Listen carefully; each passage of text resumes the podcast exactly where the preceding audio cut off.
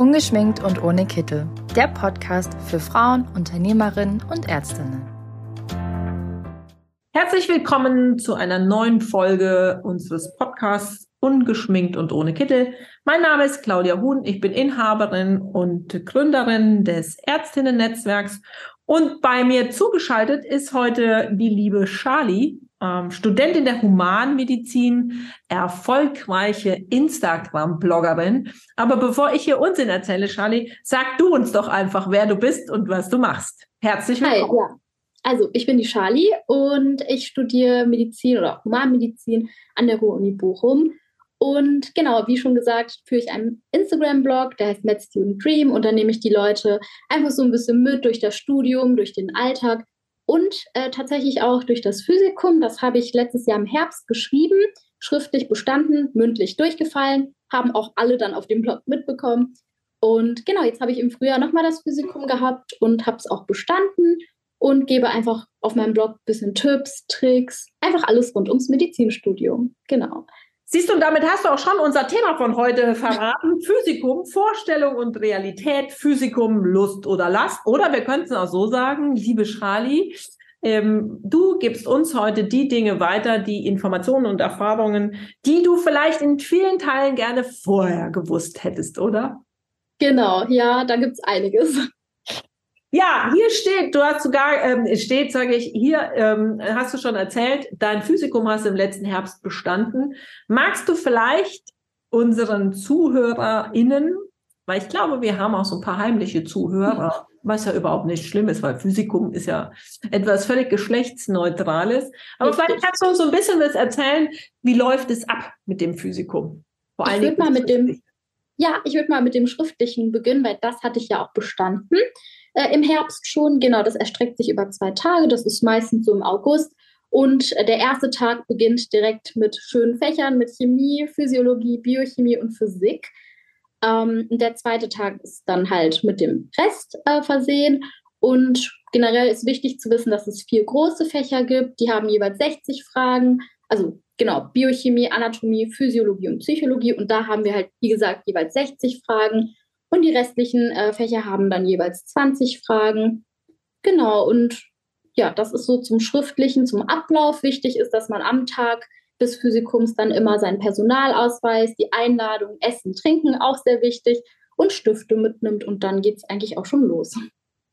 Ich glaube, die wildeste Zeit ist ja sowieso vorher, wo man bis zur Besinnungslosigkeit. Äh, oh, das, das ist sehr schlimm und sehr, sehr stressig. Ich glaube, ich hatte noch nie so eine stressige Phase. Also ja. Weil ich bin ja schon ähm, so äh, in, in Studien Dinosaurier, aber bei uns gab es immer so den Spruch, wenn es auf die Klausuren zuging, dann wusste erstens meine Familie, dass ich sehr dünnhäutig bin. Ähm, erstens, also dass ich auf Knopfdruck eben äh, mich in die Stratosphäre schießen kann.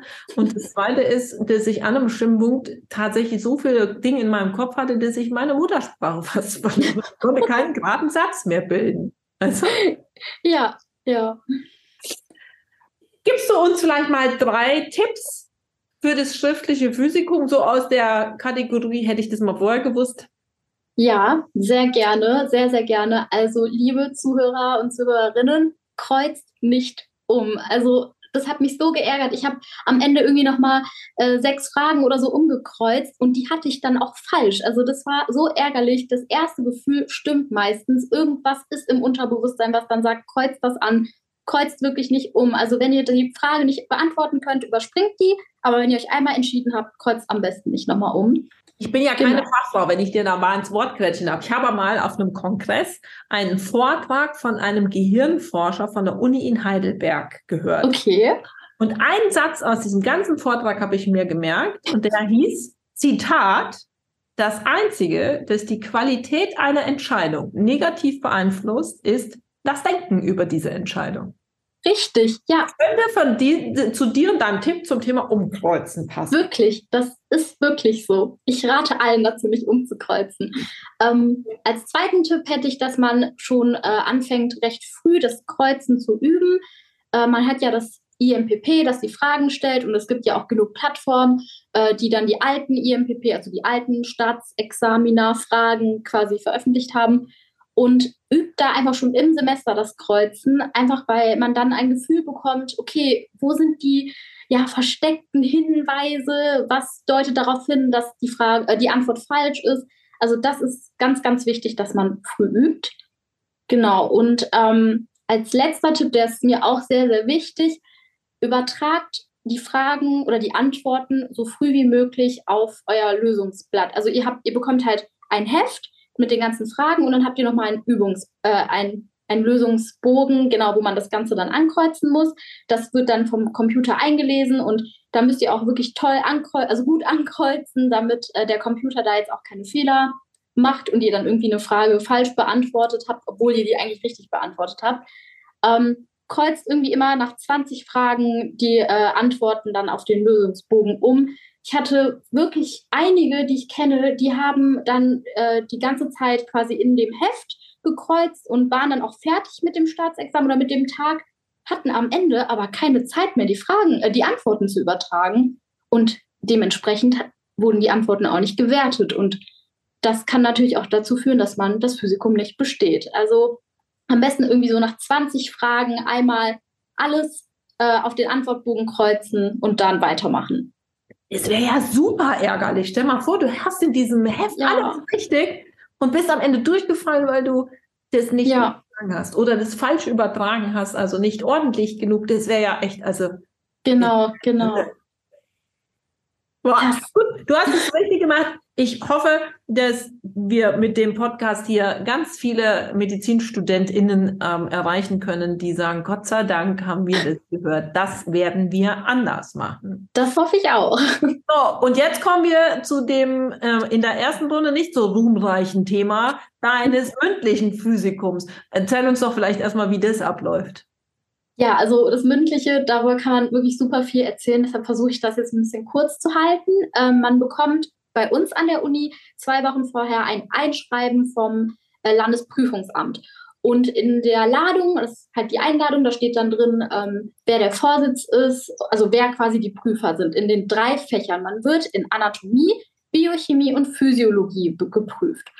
Und dann kann man halt eigenhändig seine Mitprüflinge suchen. Ähm, das haben wir mit so einem Google Doc gemacht. Da haben wir uns dann eingetragen, Uhrzeit, Datum, äh, Prüfer. Und dann haben sich die anderen halt eben auch eingetragen. Und dann kann man halt schauen, dass man gemeinsam lernt, bis dann äh, der Tag gekommen ist. Und an dem Tag ist es so, dass man meistens mit vier Mitprüflingen, also man ist insgesamt zu viert in dem Raum mit den drei Prüfern eben.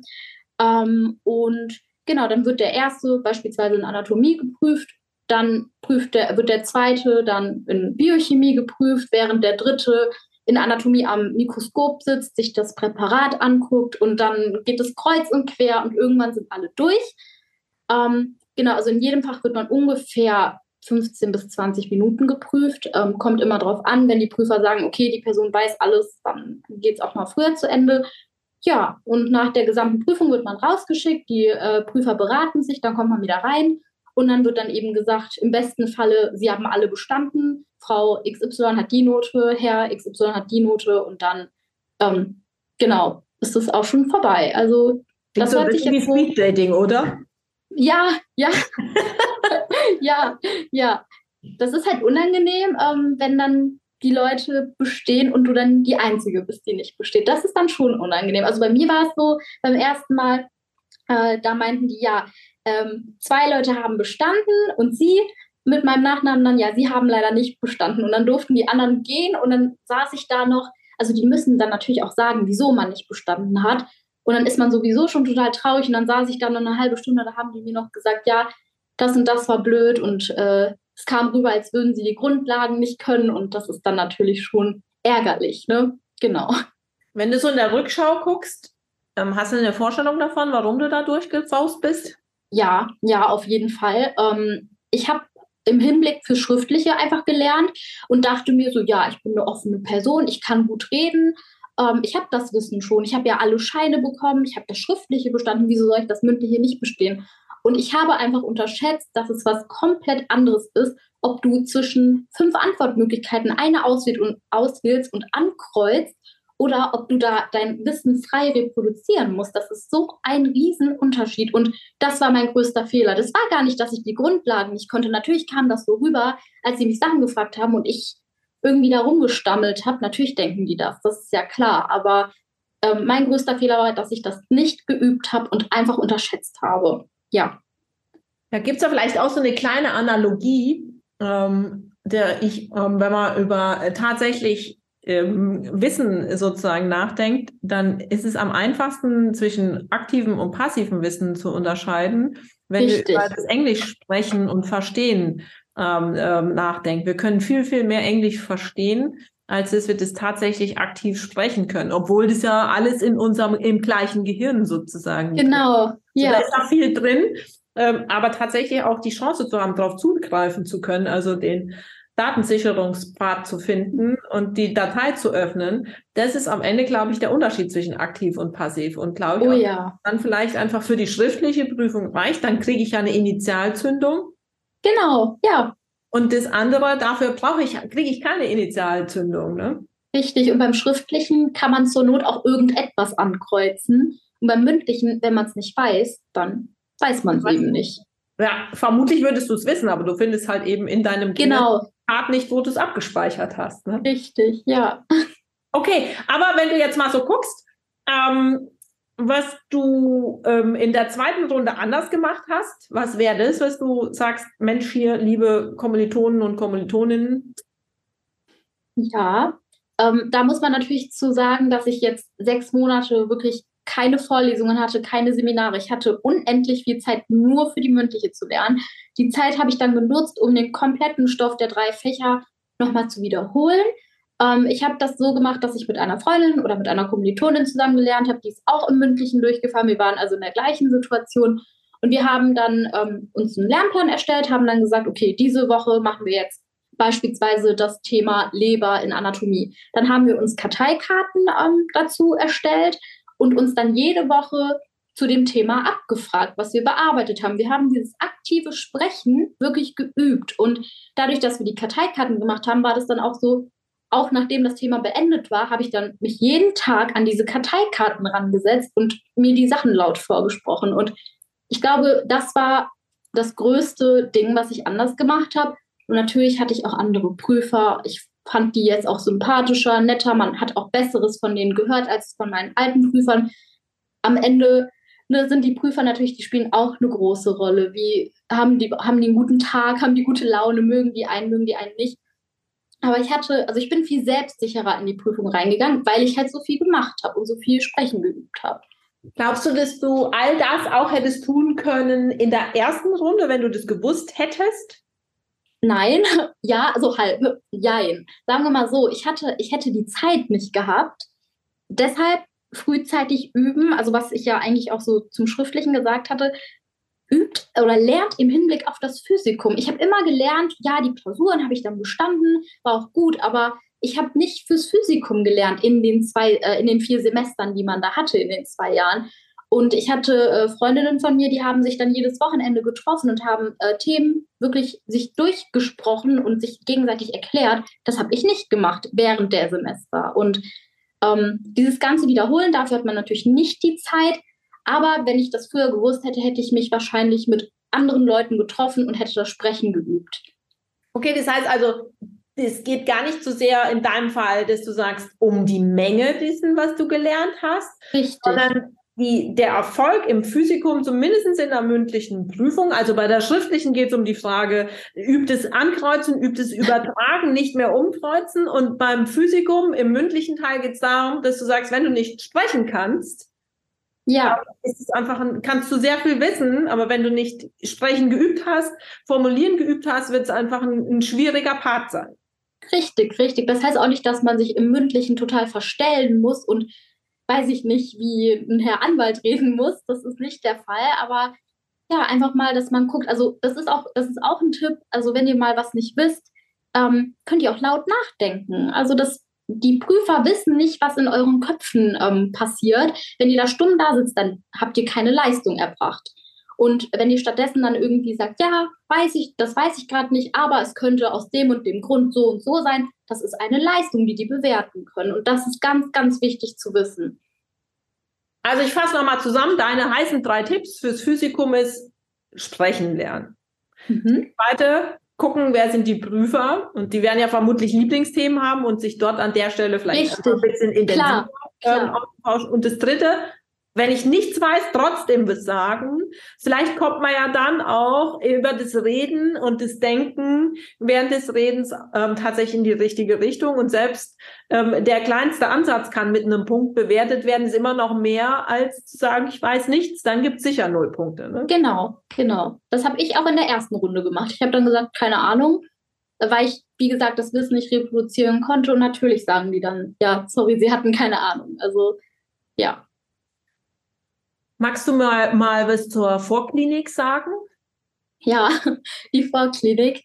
Äh, ich habe die als sehr, sehr stressig empfunden. Ähm, ich hatte das Gefühl irgendwie, ich hatte ja auch noch Corona, also ich war ja in der Corona-Vorklinik, sag ich mal, wir hatten ja kaum Präsenz. Wir hatten das Glück, dass wir den Präparierkurs oder den Sezierkurs hatten. Ähm, das hat auch Spaß gemacht, aber irgendwie war ich permanent überfordert, wusste nicht, wie ich richtig lernen soll. Ich habe auch erst im vierten Semester verstanden, was meine Lernmethode ist. Ähm, bis dahin habe ich dann irgendwie kurz vor den Klausuren habe ich dann irgendwie zwei Wochen mich dahingesetzt und hatte fast Nervenzusammenbruch jedes Mal vor den Klausuren. Ähm, also das ist schon sehr, sehr stressig und gerade die Zeit vor dem Physikum, ähm, ja, da denkt man wirklich, oh mein Gott, ich kann gar nichts. Ähm, das ist aber nicht so. Man hat die zwei Jahre, irgendwas hat man mitgenommen. Das kann nicht sein, dass man gar nichts kann.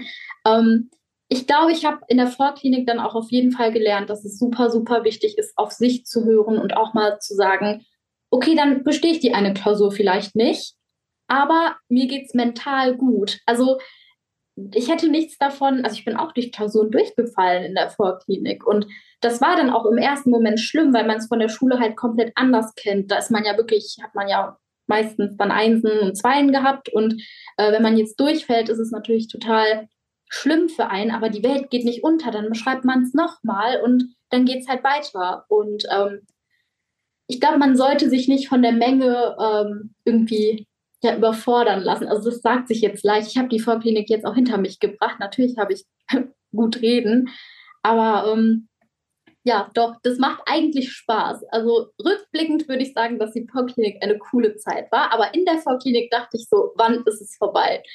Ja, Glaubst du, dass wenn dir einer, der das schon hinter sich gehabt hätte, also eine ähm, Studentin, Kommilitonin, die ein bisschen weiter ist, die die Vorklinik schon hinter sich gehabt hätte, die das Physikum schon erfolgreich in der Tasche hatte, ähm, hätte die, wenn die dir gesagt hat, Mai, Charlie, schau, dass es dir ein bisschen Spaß macht, chill mal, wenn du ein, durch eine Klausur durchfällst, dann geht die Welt davon nicht unter. Und wenn du das Physikum halt eben erst in der zweiten Runde schaffst, dann ist es auch nicht tragisch. Er fragt später niemals mehr jemand. Glaubst du, das hätte dich entspannt? Nee, hätte es tatsächlich nicht. Also das haben mir auch viele gesagt. Und auch als ich durch das Bündliche gefallen bin, habe ich das auch meinem Hausarzt erzählt und der meinte auch so, ach, das ist doch total egal. Und für mich, das war für mich das Schlimmste, was hätte passieren können, dass ich durch die mündliche Prüfung falle. Das ist, glaube ich, einfach dieses, man hat das Gefühl, wenn man nicht 100% gibt, dann ist man nicht genug wert. Also ich weiß nicht, irgendwie, ich kann es nicht beschreiben, aber dieses Gefühl hatte ich immer. Und auch wenn Leute gesagt haben, ja, mach mal was Schönes, geh mal schön essen oder so. Ich dachte mir so, hallo, äh, was redet ihr da? Ich habe nicht die Zeit, ich habe nicht die Kapazität. Und oft dachte ich auch immer, ja, die anderen, die sind einfach besser, die können einfach besser lernen. Ähm, und ich bin einfach zu blöd, in Anführungsstrichen, um mit einer Lerntechnik zu finden. Aber ähm, ich glaube, man ist ja im Nachhinein immer schlauer. Ich glaube auch nicht, dass die Leute jetzt sich denken, boah, super, ich chill jetzt total. Ähm, aber denkt einfach so ein bisschen darüber unsere Worte nach ähm, und versucht euch an erste Stelle zu setzen und nicht das Studium. Also ja, das sagt sich so leicht. Weil ja dieses, dieser Dauerstress ähm, lernpädagogisch einfach völliger Unsinn ist. Ne? Richtig. Also ja. Eben, ich glaube, also nein, ich glaube, wissenschaftliche Untersuchungen haben ja längst ergeben, dass es eben Zeitfenster gibt, die du sinnvoll lernen kannst und dann brauchst du, dein Kopf, dein Organismus, braucht ja eine Pause.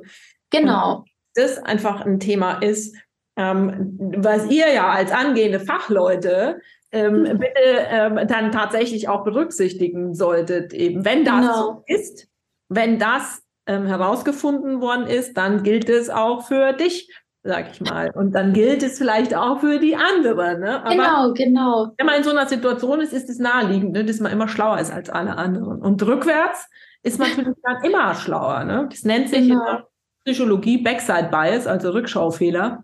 Mhm. Weil wir ja. immer rückwärts betrachtet natürlich ähm, das besser wissen, weil wir einfach viel mehr wissen, weil du das Thema jetzt hinter dir hast. Genau, genau. Also tauscht euch auch irgendwie mit euren Kommilitonen aus. Ich fand es auch immer schön, halt jetzt auf Instagram, wenn ich mal erzählt habe, ja, mir geht es nicht so gut da irgendwie mit ein paar Sachen, dann haben mir auch Leute geschrieben, haben gesagt, mir geht es genauso.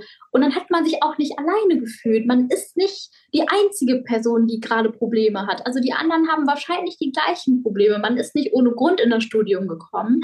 Und man ist auch gut genug, auch wenn man mal was nicht auf Anhieb besteht. Und es sieht immer so aus, als hätten alle ein perfektes Leben und würden hier total ähm, abgehen und haben Spaß und man selber ist irgendwie die Person, die da äh, ja in seinem Zimmerchen hockt und nur lernt, das ist nicht die Realität. Das ist nicht die Realität. Alle haben Probleme. Da bin ich mir sehr sicher. Also ich bin ja schon ein paar Jahre älter als du, Charlie. Da kann dir aus wirklich aus Erfahrung sagen, aus Lebenserfahrung. Das hätte ich mir auch nie vorstellen können, dass ich das irgendwann mal sage. ja. Also tatsächlich sagen, alle haben in irgendeiner Art und Weise ihre Herausforderungen und müssen die ähm, Herausforderungen auch rocken. Und ich glaube, eins, was wirklich, wirklich wichtig ist, und wir sind ja hier im Ärztinnen-Netzwerk unterwegs, ähm, und, und, ich sage immer, es ist so wichtig, dass wir uns austauschen untereinander. Also, dass wir auch offen und ehrlich über Herausforderungen, Probleme, Fehler, wie auch immer sprechen, weil das ist das, aus dem wir am meisten lernen können. Natürlich am meisten aus unseren eigenen Fehlern und am zweithäufigsten aus den Dingen, ähm, die andere, die Fehler, die andere gemacht haben und der Mut, genau. den wir gegenseitig zusprechen können. Und ich glaube, dass das etwas ist, was überhaupt nicht ähm, ja, zu unterschätzen ist. Liebe Charlie, ich glaube, wir hätten noch viel zu reden. Vielleicht gibt es die eine oder andere Studentin, den einen oder anderen Studenten, der sagt, da möchte ich einfach noch mehr wissen. Eure Fragen, Ideen, Anregungen, Anmerkungen ganz gerne an E-Mail äh, info at Ärztinnen, Ärztinnen, jetzt fange ich nochmal neu an, Heuwägelchen, also Fragen, Ideen, Wünsche, Anregungen an unsere E-Mail-Adresse info at ärztinnen-netzwerk.com. Ähm, und ähm, vielleicht sehen wir uns auf der Basis der Fragen, liebe Charlie, zu einem weiteren Podcast und dann gucken wir mal, wie es so geht. An der ja, Stelle sage ich aber trotzdem erstmal für heute herzlichen Dank, dass du hier dabei warst ähm, und auf ganz bald. Ja, danke schön, dass ich dabei sein durfte und ich freue mich auf ein nächstes Mal. Tschüss. Bis bald. Tschüss.